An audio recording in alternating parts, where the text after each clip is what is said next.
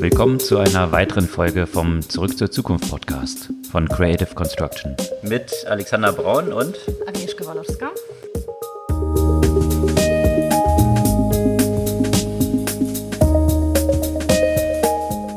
Was gab es Neues letzte Woche? Es gab spannende Nachrichten aus der deutschen Finanzbranche, die ausnahmsweise gar nichts mit Corona zu tun haben. Hm, eine ganze Reihe von etablierten oder sich neu etablierenden, die hier einige Infos rausgelassen haben, richtig? Genau.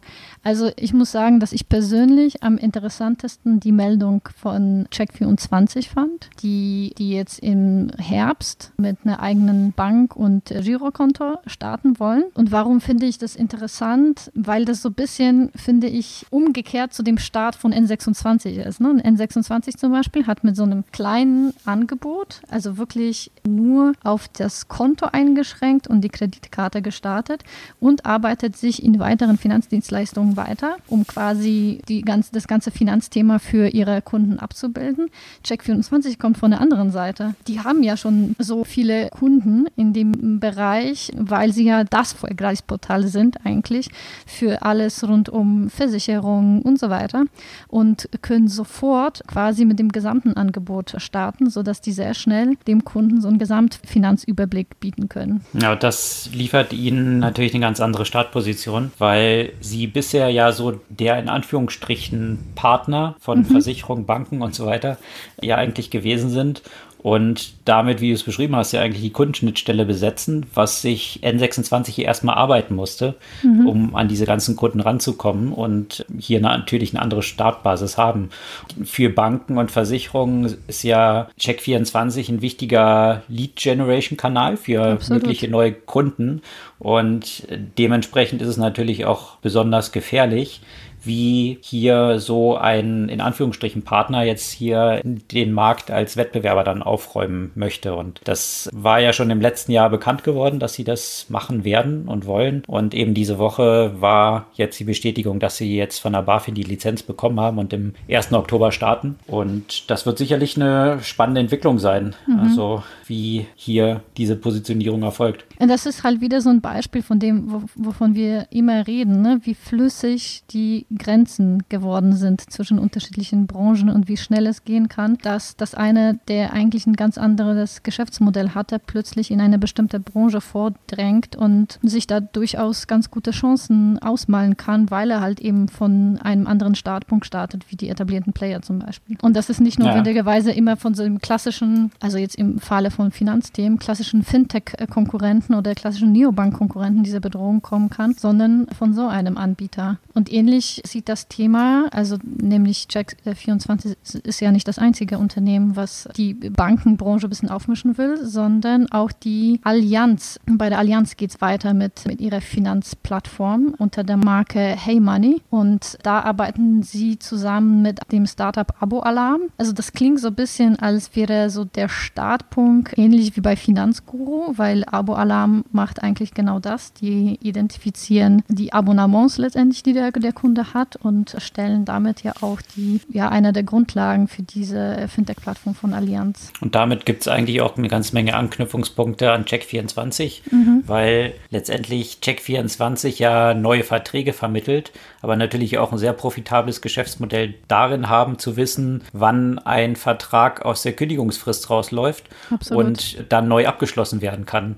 Also das ist ja sehr lukrativ, zumindest für Check24, für diejenigen, die darüber ihre Leads generieren, ist es so ein zweischneidiges Schwert. Man braucht die unbedingt, gleichzeitig ist es aber auch ein Dorn im Auge, weil man dort häufig dann auch Gefahr läuft, bevor sich so eine Gebühr für einen neuen Lead amortisiert hat, dann den Kunden schon wieder einen neuen Vertrag zu verlieren. Und das ist natürlich eine nette Position und die Check24 dort hat und da auch die Ähnlichkeit zu Abo-Alarm, dass mhm. entsprechend dort auch eben ja gecheckt wird, wann diese Verträge auslaufen und von daher eben von der Allianz eigentlich ein bisschen ähnlicher Zugang. Ja, absolut. Und beides geht meines Erachtens auch sehr stark aus der Endkundenperspektive und, und weg von dieser reinen Produktperspektive, sondern mehr, wie bilden wir den ganzen finanziellen Bereich unseres Kunden ab? Ja, wie wir, also weg von diesem Gedanken, wir sind eine Bank oder wir sind eine Versicherung oder wir sind ein Vergleichsportal, sondern mehr, was hat der Kunde für Bedürfnisse in dem ganzen finanziellen Bereich und wie können wir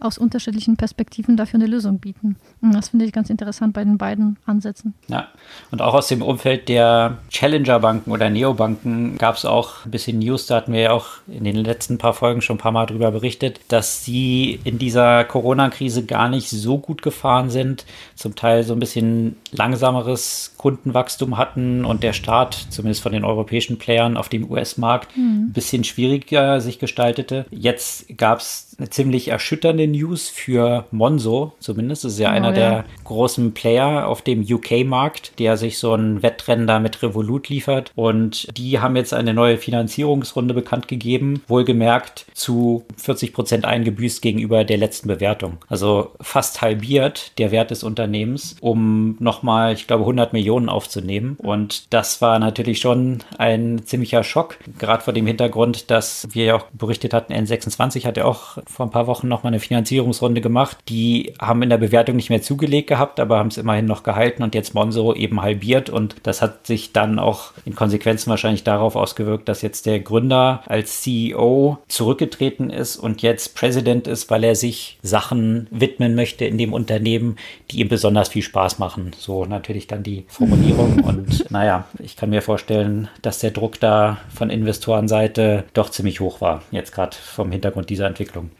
Aber das zeigt eben auch, dass sich viele von diesen Playern aufgrund dieser extremen Bewertungszuwächse, die dort stattgefunden haben, dass natürlich hier die Abweichung oder geringere Abweichung von einer erwarteten Entwicklung natürlich knallhart bestraft werden. Also wenn die Erwartungen so hoch sind und die Bewertungen damit verknüpft so hoch gesteckt sind, dann ist halt, wenn diese Erwartungen nicht erfüllt werden, sind da, damit natürlich auch gleich sehr tiefgreifende Konsequenzen verbunden. Naja, das ist das Problem, wenn du vor allem Fantasie verkaufst, ne?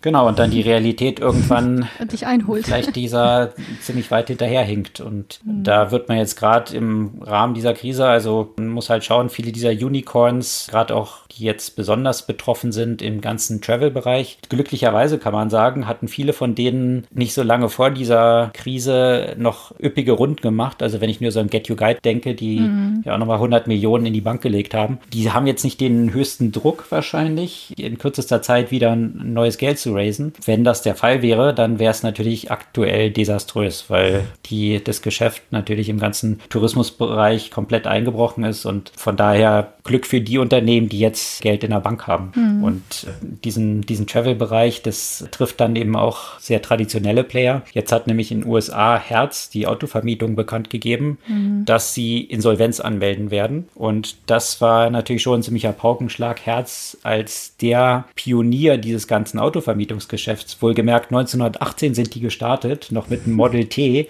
wo sich der Gründer dann eine Handvoll Model Ts gekauft hat und dieses Vermietmodell von Autos etabliert hat. Das dieses Unternehmen jetzt vor dem Bankrott steht. Und die waren ja schon vor ein paar Jahren mal so ein bisschen in finanzielle Schieflage geraten, aber jetzt natürlich jetzt mit dieser Corona-Krise und so wie die aufgestellt sind, können sie jetzt ihren Schuldern, können sie die erforderlichen Zahlungen nicht mehr leisten und haben jetzt Insolvenz angemeldet. Wird man sehen, ob die Brand das irgendwie überleben wird, weil die natürlich schon eine dermaßen bekannte Brand wahrscheinlich weltweit ist, hm. die jeder sofort mit Autovermietung assoziiert, wobei das Kodak ja auch gewesen ist. Genau. Von daher mal schauen, wie es dort weitergeht. Hm, allerdings, apropos Fantasie und was, was daraus dann wird, nochmal darauf auf das Thema zurückzukommen. Da gab es ja auch interessante News, mal wieder von, des, von Softbank. Ne? Die sind ja mit ihren Investments ja auch, naja, wie soll man das sagen, haben da auch so ein paar Probleme und haben gerade auch in der letzten Woche äh, die äh, aktuelle Valuation Valuation von WeWork bekannt gegeben. Und man muss sich ja noch erinnern, vor äh, dieser ganzen, also vor dem geplanten IPO,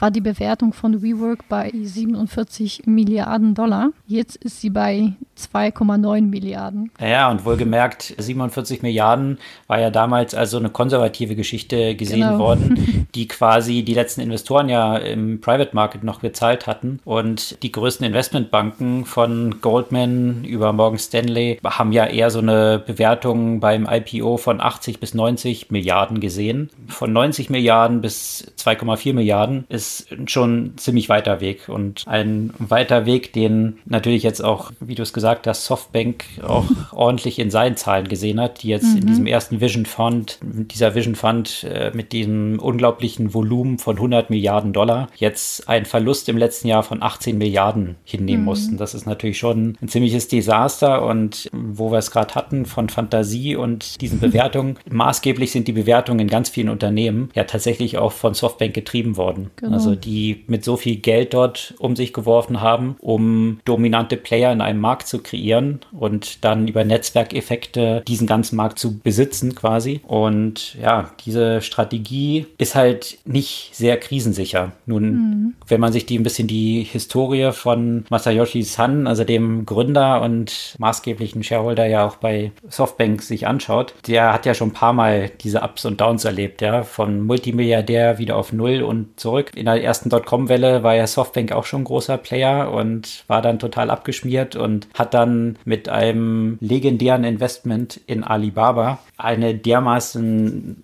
dermaßenes Multiple erlebt, dass er wieder ruckzuck zum Multimilliardär geworden ist. Ich glaube, irgendwie 20 Milliarden dort auf ein Investment von irgendwie wenigen Millionen dort erwirtschaftet hat. Mal schauen. Also das Rennen wird immer am Ende entschieden mhm. und mal gucken, wie viel Leben da Softbank und Masayoshi Sun noch haben, welche Turnarounds dort vielleicht in einen einzelnen dieser Unternehmen noch drinstecken. Aber sicherlich ganzen, ganzen Reihe von den prominentesten Playern von Uber bis WeWork bis zu Oyo in äh, Indien, da sind massive Milliardenverluste natürlich angefallen. Interessant ist, dass alleine Uber und WeWork für so ungefähr die Hälfte oder sogar mehr als die Hälfte des Verlustes zuständig sind. Ne? Also WeWork hm. waren das 4,6 Milliarden und Uber 5,2 Milliarden und der Rest sind die 7,5 Milliarden von anderen Portfolio-Companies. Also diese zwei hochgejubelte Unicorns, die sind hauptsächlich für die Misere da jetzt zuständig. Hm. Und das erklärt auch so ein bisschen, weswegen natürlich Softbank jetzt davon abgesehen hat oder davon absehen will. Da gibt es ja ein Gerichtsverfahren jetzt drum, die im Herbst letzten Jahres versprochenen drei Milliarden, die nochmal in WeWork reingesteckt werden sollten,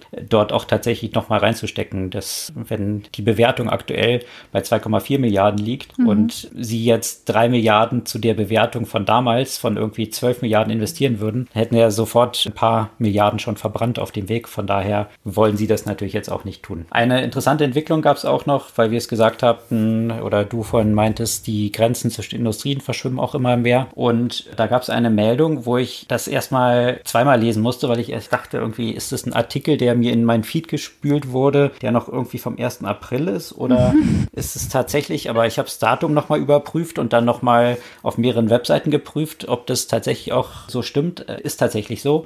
Und zwar die Headline war, Lidl greift Amazon in der Cloud an. Und zwar mhm. möchte Lidl oder hat Lidl an einem Cloud Data Center gearbeitet, die letzten zwei Jahre schon maßgeblich ausgebaut und möchte jetzt hier AWS, also Amazons Cloud Hosting und Cloud, Cloud Services Unternehmen Konkurrenz machen. Und da kratzt man sich im ersten Schritt schon mal so ein bisschen am Kopf und sagt, naja gut, wir haben hier Microsoft, wir haben hier Google, die alle versuchen, dort in dieses Geschäft reinzukommen, natürlich auch mit riesigen Wachstumszahlen, aber hier Amazon richtig gefährlich zu werden, sind selbst diese Riesenplayer noch ziemlich weit von entfernt. Und jetzt Lidl, ja, also aber die Logik dahinter ist natürlich, dass sie einen anderen Markt adressieren. Sie wollen hauptsächlich hier Mittelständler aus mhm. Deutschland, mhm. jetzt im ersten Schritt. Und wenn man sich dort so ein bisschen Umfragen anschaut unter Mittelständlern, dann geben die auch an, dass sie einen extremen Digitalisierungsdruck haben. Und an erster Stelle steht für die eben auch das ortsunabhängige Arbeiten, wo Cloud natürlich ein extrem wichtiger Faktor ist, mobil unterwegs arbeiten zu können. Und deswegen möchten die in die Cloud, haben aber gleichzeitig große Angst davon, jetzt sich von amerikanischen Unternehmen abhängig zu machen oder Daten irgendwie außerhalb von Deutschland zu lagern. Und, das merken das wir, also wir merken das ja auch bei unseren Kunden, ne, dass es immer ein großes Thema ist, wenn du ein Unternehmen bist, das in Deutschland sitzt, auch wenn natürlich die ganzen Unternehmen ja auch nach GDPR auch hosten können, äh, auch in Europa, ist es immer ein großes Unbehagen, wenn man Amazon Web Services zum Beispiel erwähnt. Ne? Ja, also da bin ich mal gespannt, ob jetzt Lidl Lidl mit dem Unternehmen Stack IT, nennt sich mhm. das, oder Stackit, aber eben dann das schaffen wird, hier den Mittelstand in Deutschland in die Cloud zu bewegen. Hm. Das ist auf jeden Fall spannend. Ähm, auch von der Perspektive, um hier so den Bogen zu schlagen, dass man sich fragt, wie die Zukunft von Commerce nach der Corona-Krise aussehen wird. Also im Moment, wenn man sich E-Commerce anschaut, dann muss man sagen, war ja nie so gut die Lage. Ne?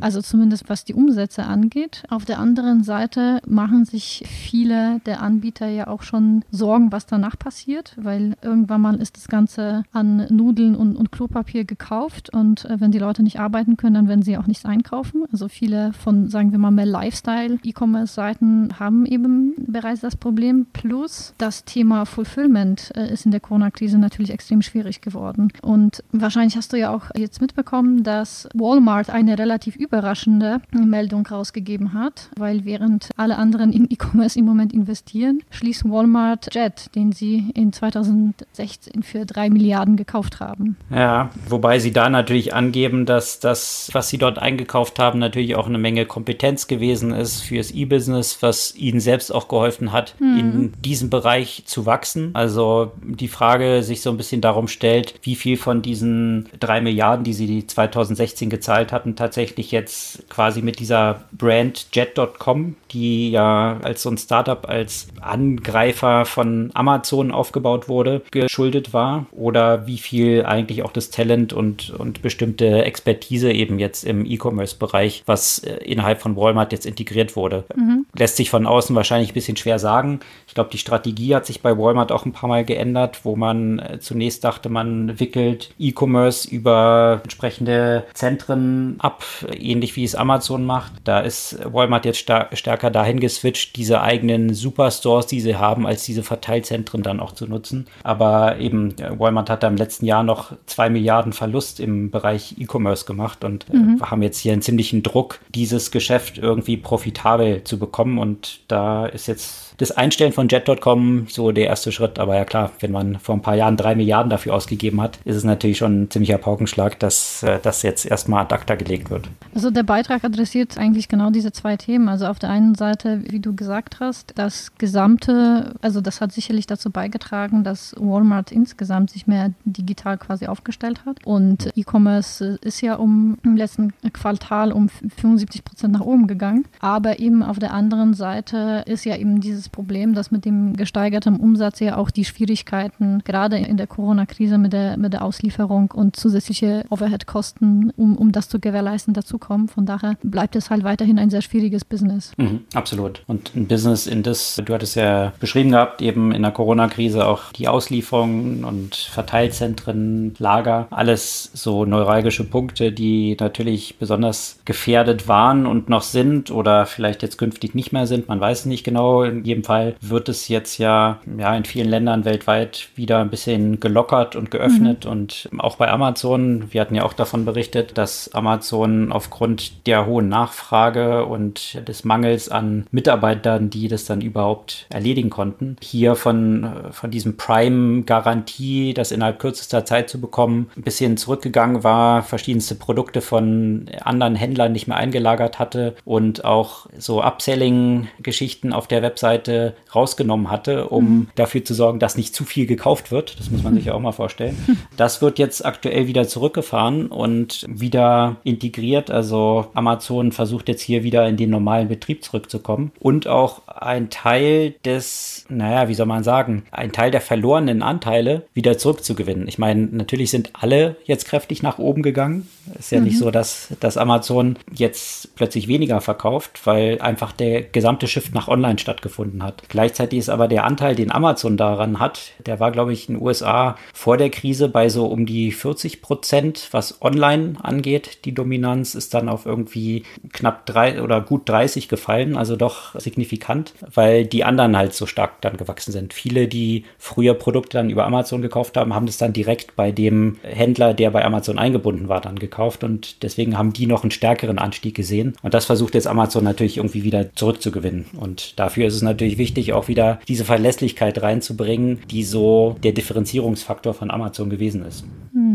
Und in diesem Markt, ne, von, von dem du gerade gesprochen hast, in dem du sagst, Amazon versucht äh, wieder quasi sich die Anteile zurückzuholen, versuchen natürlich ja auch andere noch stärker einzusteigen. Und zwar Facebook mit der blauen Plattform und Instagram, die auch jetzt äh, stärker in Richtung E-Commerce gehen wollen. Das ist ja auch ein Thema, was die bisher immer nur eher sehr, sehr halbherzig behandelt haben. Also es gibt ja zwar den Marketplace schon, schon seit einer Weile, aber war ja nie so der, der starke Fokus. Dann ging es irgendwie mit Instagram so ein bisschen weiter. Aber die stellen natürlich ja auch fest, dass der Werbemarkt gerade ja auch, von dem sie leben, für den ist die aktuelle Lage nicht so die beste und dass man auch andere Angebote schaffen muss, um äh, in dieser Krise weiterhin Geld zu verdienen. Und der Bedarf ist dann natürlich nach einem direkten Verkauf von Produkten über diese Plattform. Und potenziell wollen sie ja auch die Shopping-Optionen ja auch künftig auch für WhatsApp und für Messenger bringen. Da bin ich jetzt gespannt, wie das aufgeht.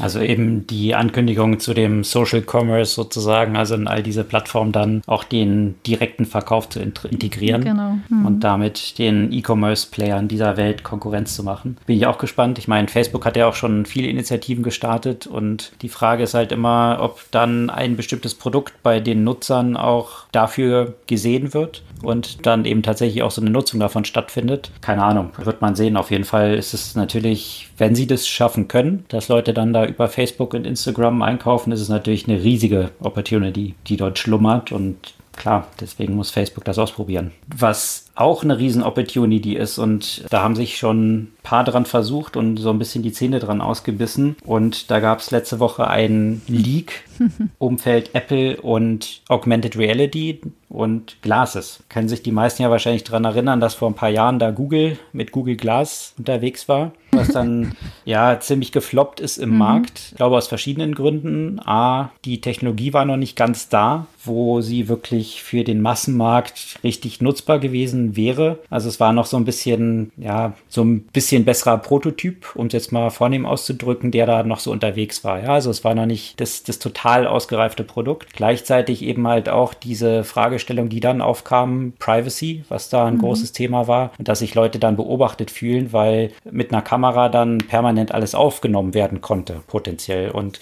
das hat dazu geführt, dass eine große Ablehnung bei der breiten Bevölkerung gegenüber diesen Glases entstanden ist und es fiel dann gerade so zusammen auch mit diesem Tech-Backlash im Silicon Valley und dann das, was du gerade gesagt hast, irgendwelche Techies, die damit rumliefen, wurden dann als Glasholz bezeichnet. Und jetzt scheint aber Apple das zu versuchen. Man hat ja schon über die letzten Jahre immer wieder News von Apple gehört, dass sie Experten aus diesem Bereich angeworben haben oder auch Unternehmen aufgekauft haben in dem Umfeld. Und nun hat ein Blogger, der in der Regel recht gut informiert ist bezüglich Apple und schon viele Sachen dort früh geleakt hat, gesagt, dass bereits im Herbst jetzt bei dem nächsten Event Apple eine eigene Augmented Reality Brille vorstellen wird. Die wird dann wahrscheinlich auch, um diesen Bedenken bezüglich Privacy zu begegnen, keine Kamera beinhalten. Also dem Nutzer, der sie trägt, bestimmte Sachen eben anzeigen können, augmentieren der Realität, aber keine Kamera, sodass vielleicht damit diesen Privacy-Problemen oder Vorbehalten begegnet werden kann. Ich bin, bin ich gespannt. gespannt ne? Also ich meine, Soll. wie lange ist das her schon mit Google Glass? Das ist schon acht Jahre her, ne? Die, die glaube ich, auf den Markt, ich glaube, das war 2012, wenn ich mich richtig erinnere, irgendwie so um den Dreh. Da muss man ja auch sagen, dass das der, der gesamte Markt der Wearables war ja bei weitem nicht so wie jetzt. Ne? Also die Tatsache, dass wir so Technologie tragen, also damals gab es ja noch keine Apple Watch oder sonstige äh, Smartwatches und, und, mittlerweile, was sich ja auch in dem ganzen Bereich Wearables getan hat, äh, da ist die Akzeptanz ja auch viel größer. Plus, ich meine, was konnte so richtig Google Glass? Ja, das konnte wirklich nicht viel, wenn man, wenn man mhm. ganz ehrlich ist. Und die ganze Bedienung war ja total awkward. Ne? Also ich habe das Ding ja ausprobiert. Das war, das, das hat ja auch ehrlich gesagt kein Benefit bei so richtig geliefert, außer dass es irgendwie ein lustiges Gadget war, in dem man bescheuert aussah. Von daher, ich nehme an, da die Computing-Möglichkeiten einfach auch so viel besser im Moment sind und, und die Grafik so viel besser ist, gehe ich ja davon aus, dass, dass das jetzt mehr Chancen hat. Aber wie gesagt, ich finde, es ist immer noch sehr schwieriger Bereich. Ich, ich traue Apple zu, das, das auch wirklich nutzerfreundlich zu machen, weil bisher gibt es ja in diesem Bereich nur so Flops, könnte man sagen. Also ich meine, ja. äh, Spectacles gab es ja auch noch zwischendurch von Snapchat, davon hat man ja auch nicht wirklich weiter was gehört. Also alles, was diese brillenartige Wearables angeht, das hat bisher alles jetzt nicht so, nicht so richtig knallt. Gleichzeitig ist es, glaube ich, aber für jeden offensichtlich, dass früher oder später sowas kommen wird. Stimmt, ja? Ob, ob, eine Brille, ob eine Linse dann irgendwann, was die entscheidenden Faktoren dahin sind, ob das dann Nutzer sind, die eine Offenheit dafür entwickelt haben, sowas zu nutzen, ob das die Usability von so einem Device, ob es eine Linse oder eine Brille ist, mhm. wahrscheinlich eine Mischung daraus. Dass es dort früher oder später hingehen wird, ist, glaube ich, für jeden klar. Mhm. Und wenn das jemand bringen kann, da ist ja Apple dann auch für berühmt, nicht der First Mover zu sein. Also wie du gesagt hast, Google äh, schon acht Jahre her oder so. Apple ist definitiv kein First Mover, sondern jemand, der eher abwartet und schaut, wann ist der Markt dafür reif und dann mit entsprechend guter Usability und Integration. Das soll natürlich jetzt entsprechend entsprechend da mit dem iPhone so integriert sein, weil damit natürlich auch die Unentbehrlichkeit dieser Plattform iPhone weiter beibehalten werden soll, was ja sonst immer stärker zu so einem Commodity geworden ist gegenüber den anderen Smartphones. Also muss man natürlich diese Plattform auch anreichern mit Nutzung, die ja damit einhergeht. Ja? Und das könnte dann natürlich durch so eine neue Plattform auf Basis von Glas dann vielleicht geschehen. Hm. Apropos Usability, weil du das ja gerade erwähnt hast, ich, ich fand in dieser Richtung einen ganz anderen Vorschlag Vorstoß, den ich ziemlich interessant fand. Hast du davon gehört, dass Netflix anfängt, inaktive Mitgliedschaften zu kündigen? Ja, habe ich, was mich auch ein bisschen gewundert hat, weil das ja eigentlich gratis Money ist, was reinkommt von Accounts, die nicht mehr nutzen und wahrscheinlich gar nicht merken, dass da jeden Monat Geld abfließt. Genau, das ist ja letztendlich ja auch das Geschäftsmodell von eigentlich allen Subscription Models, äh, angefangen mhm. bei irgendwie Fitnessstudios über irgendwie so diverse Video und so weiter Services. Und die werden werden jetzt inaktiven Nutzern tatsächlich eine Notification schicken und die werden dann die Möglichkeit haben, das entweder selbst zu kündigen oder bestätigen, dass sie das weiter haben wollen. Wenn da keine Bestätigung kommt, dann werden die das tatsächlich kündigen. Und ähm, das ist schon so, dass es ja sehr, sehr ungewöhnlich ist. Das ist in einem geringen Bereich und die wollen dadurch sich ja auch als noch mehr kundenfreundlich sozusagen auch, auch zeigen und äh, die Position gegenüber anderen Anbietern da stärken. Ja, das fand ich schon eine ziemlich überraschende News und wurde dann auch heiß diskutiert. Mhm. Und was eben auch diskutiert wurde, war, na klar, in diesem absoluten Blowout-Quarter, also in diesem Wachstumsquartal, den Netflix jetzt aufgrund von Corona erlebt, da kann man so ein paar Accounts die dann hinten rausfliegen, ein bisschen verschmerzen, was man in anderen Quartalen nicht so verschmerzen kann. Also ist der Zeitpunkt richtig gewählt, um das jetzt zu tun,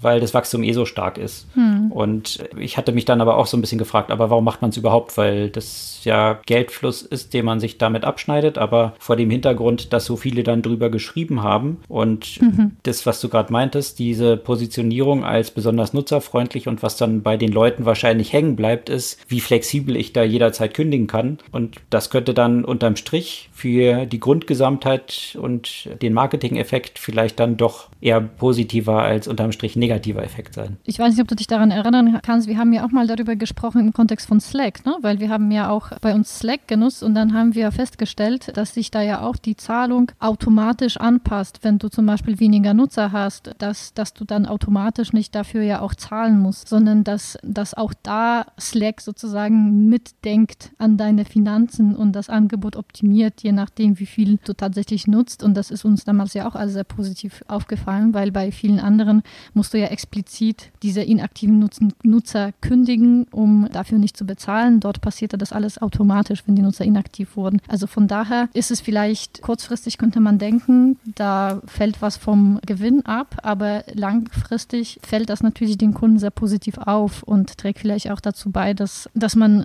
den Service ja auch weiterempfiehlt oder dass man, wie wir jetzt auch, tatsächlich darüber spricht. Hm. Also in jedem Fall ermöglicht durch dieses Wachstum in der Corona-Krise sowas zu machen, durch Corona auch ermöglicht oder was wir in der letzten Woche auch schon diskutiert hatten, diese ganze Diskussion über die Zukunft des Büros. Da hat es in der vergangenen Woche natürlich nochmal eine ganze Reihe von weiteren Schlagzeilen zugegeben. Twitter hat ja da vorgelegt gehabt, dann Shopify, Coinbase und andere Square haben nachgelegt, die gesagt haben, dass sie eigentlich eigentlich nie wieder ins normale Office zurückgeben und dieses ganze Remote Work permanent machen werden. Aber auch Facebook hat jetzt bekannt gegeben, dass sie innerhalb der nächsten zehn Jahre immerhin planen, 50 Prozent der Mitarbeiter auf Remote umzustellen. Bei der Anzahl von Mitarbeitern, die Facebook hat, ist natürlich schon eine ziemliche Nummer. Und es wurde dann auch dargelegt von Mark Zuckerberg, was es dann auch eben bedeuten würde, weil es gab dann natürlich interessante Umfragen auch rund um San Francisco, wo zwei von drei der Tech-Arbeiter in San Francisco gesagt haben, sie würden San Francisco verlassen, wenn sie die Möglichkeit hätten, remote zu arbeiten. Also das zeigt so ein bisschen den Leidensdruck, den es da natürlich auch gibt, aufgrund exorbitanter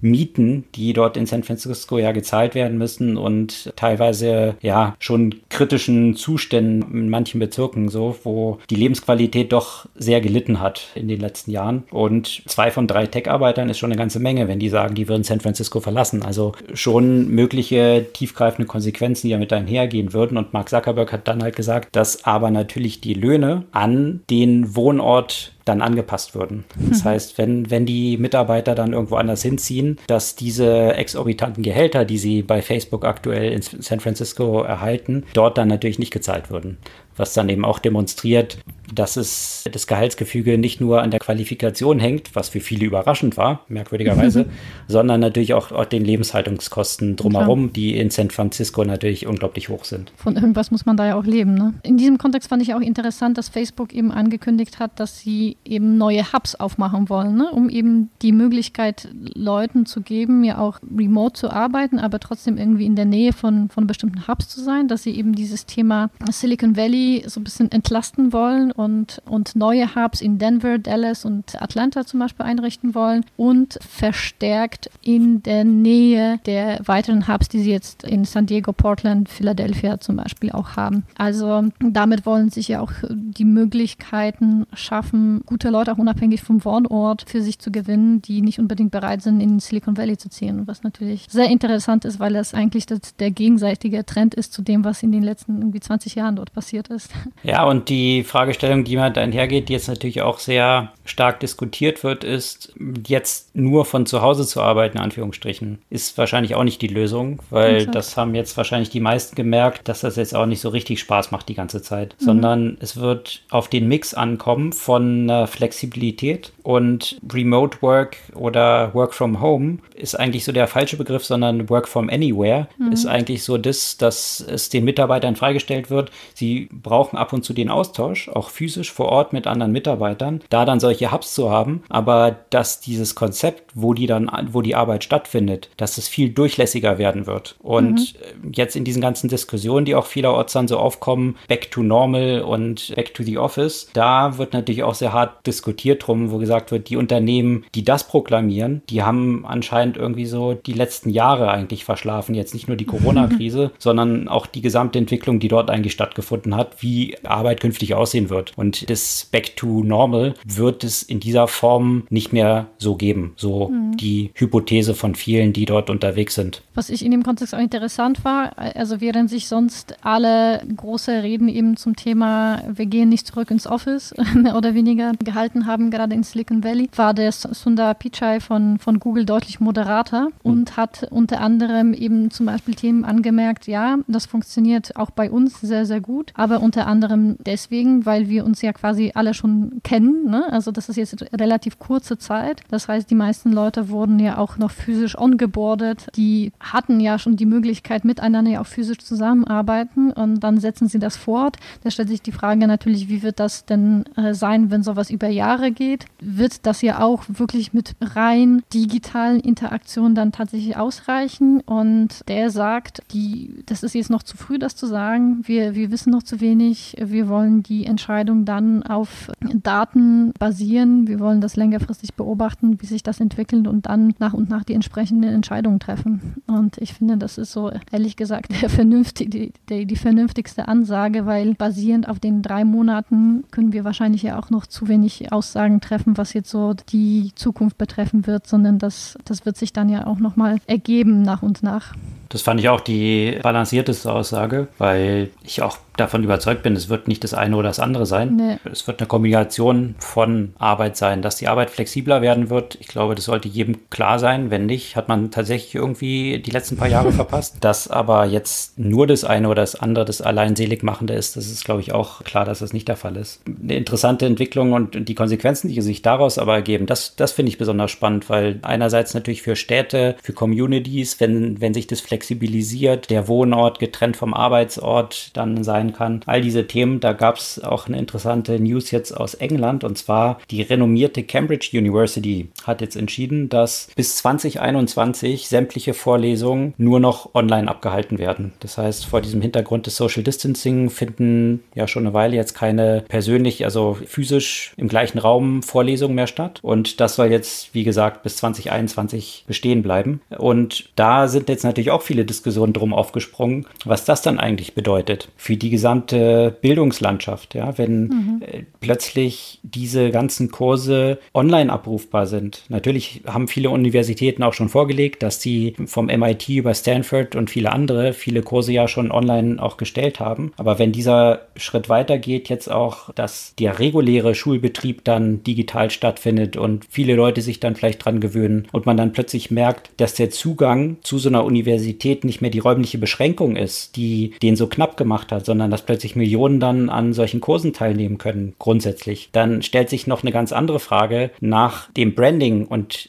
dem damit verbundenen Standing, die dann halt auch so eine Universität hat und den mhm. Wettbewerb dann auch. Und das sind, finde ich, spannende Überlegungen, was dann als Konsequenzen dafür für kleinere Universitäten oder unbekanntere Universitäten einhergehen. In den USA sind viele Colleges, haben viele schon bankrott erklärt mhm. in der letzten Zeit und das wird sich durch solche Prozesse natürlich noch weiter beschleunigen, wo man was ähnliches sieht, wie man es im Medienumfeld gesehen hat, wo du plötzlich globale Brands hast wie eine New York Times oder ein Guardian, die dann nicht mehr nur an einem Ort gelesen werden, sondern redundante, in gewisser mhm. Weise redundante Inhalte, mhm. den lokalen, das lokale Monopol von bestimmten Medien erodieren. Und mhm. das jetzt vergleichbar dann mit Universitäten und Bildungseinrichtungen. Also sicherlich auch eine Entwicklung, die spannend sein wird zu verfolgen mit sehr tiefgreifenden Konsequenzen, die damit allgemein für die Bildung einhergehen könnten. Und jetzt nochmal vom Bildung zu einem ganz anderen Thema, aber auch ein neues Geschäftsmodell oder ein ganz neuer Trend, der sich ja in der Corona-Zeit entwickelt. Hast du schon mal von OnlyFans gehört? OnlyFans? OnlyFans, ja. Nein. Das ist, dann bin ich ja beruhigt. Naja, das könnte man sagen, das ist sowas wie bezahlter Instagram. Also, Insta also quasi so ein Instagram-Modell, in dem du aber Leute bezahlt abonnieren kannst. Und wie soll man das sagen, nicht notwendigerweise jugendfrei.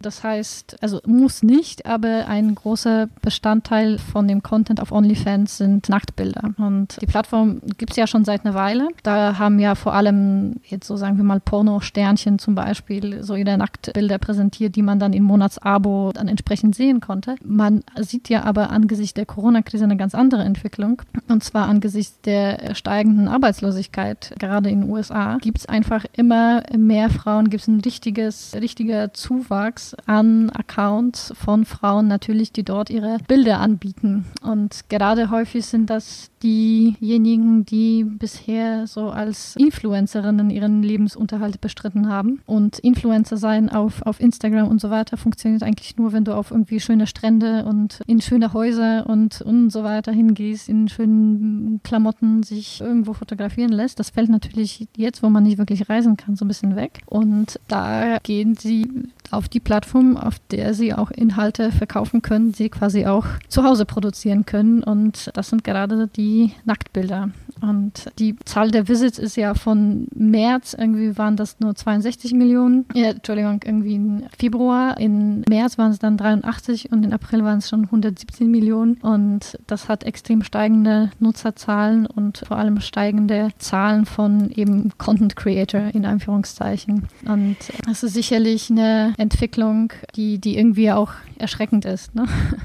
Na, da bin ich halt auch gespannt. Also jetzt, wenn man es jetzt mal abgesehen von dem erschreckend jetzt rein vom Marktmodell betrachtet, wo dann auch wiederum die Frage ist, wenn das jetzt alle machen, ähnlich ja. wie mit den Universitäten, wo es dann auch mhm. wiederum kein lokales Monopol gibt, dann sind es natürlich extreme Commodity-Produkte. Irgendwie Nacktbilder kriegt man ja im Internet überall hinterhergeworfen quasi. Wie man sich dann da noch differenziert und ob das dann letztendlich für die Leute, die jetzt, da sind wir jetzt bei dieser sozialen Komponente, die wahrscheinlich so die erschreckende ist, die jetzt mhm. Keine Möglichkeiten aktuell sehen, anders Geld zu verdienen und ein Geschäftsmodell mit Instagram und Followers hatten, was jetzt aufgrund des Einbruchs der Werbepreise und der Nachfrage danach Werbung entsprechend zusammengebrochen ist, die jetzt einen anderen Weg suchen müssen, Geld zu verdienen. Aber dieser wird wahrscheinlich auch mit sinkenden Grenznutzen einhergehen und damit nach unten gehenden Preisen, je mehr Leute dort dann auch auf diese Plattform kommen. Oder dann halt abgesehen von solchen lokalen Brands wie oder solch, solchen Brands, die global werden, wie New York Times oder eine Cambridge University, wird es dort wahrscheinlich dann auch so die einzelnen Influencer geben, die so viele Follower haben und damit irgendwie Differenzierung haben. Aber für den Massenmarkt an Anbietern wird es wahrscheinlich eher ein Geschäft sein, wo die Einnahmen nach unten gehen. Ja, absolut. Also da wird es ja, ich meine, genauso wie bei den typischen Influencern. Ne? Und dann frage ich mich halt, was sind da so die Konsequenzen, gerade für die Frauen, die, die jetzt, weiß ich nicht, keinen anderen Weg finden und dort irgendwie ihre Nacktbilder verkaufen. Die Bilder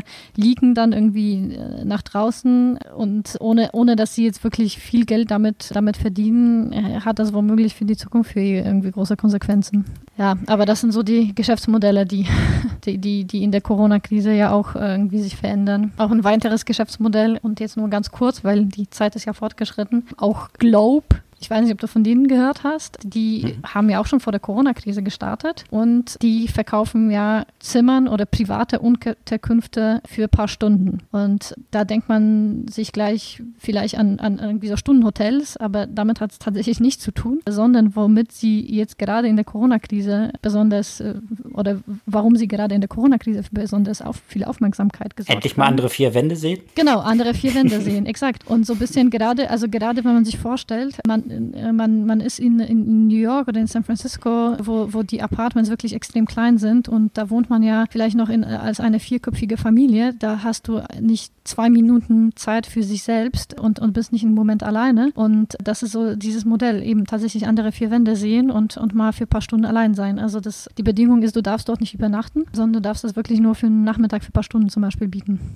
Ich frage mich, und wie die es dann dorthin bekommen, sicherstellen, was Hygiene angeht, weil wenn du natürlich, mhm. das äh, ist natürlich die andere Konsequenz dieser Krise, also A, du sitzt in deinen vier Wänden, aber aus dem Grund und mhm. jetzt in anderen vier Wänden zu sitzen, wo Leute durchgeschaffelt werden, ist natürlich gerade wahrscheinlich diese Reinigung und die Sauberkeit dann noch ein extrem wichtiger Faktor, dass so ein ja. Modell dann irgendwie erfolgreich werden kann und irgendwie den richtigen Trust, Vertrauensfaktor auch bei den Leuten hat. Absolut. Also du musst da ja auch äh, ein Foto von einem Thermometer schicken, dass du nicht okay.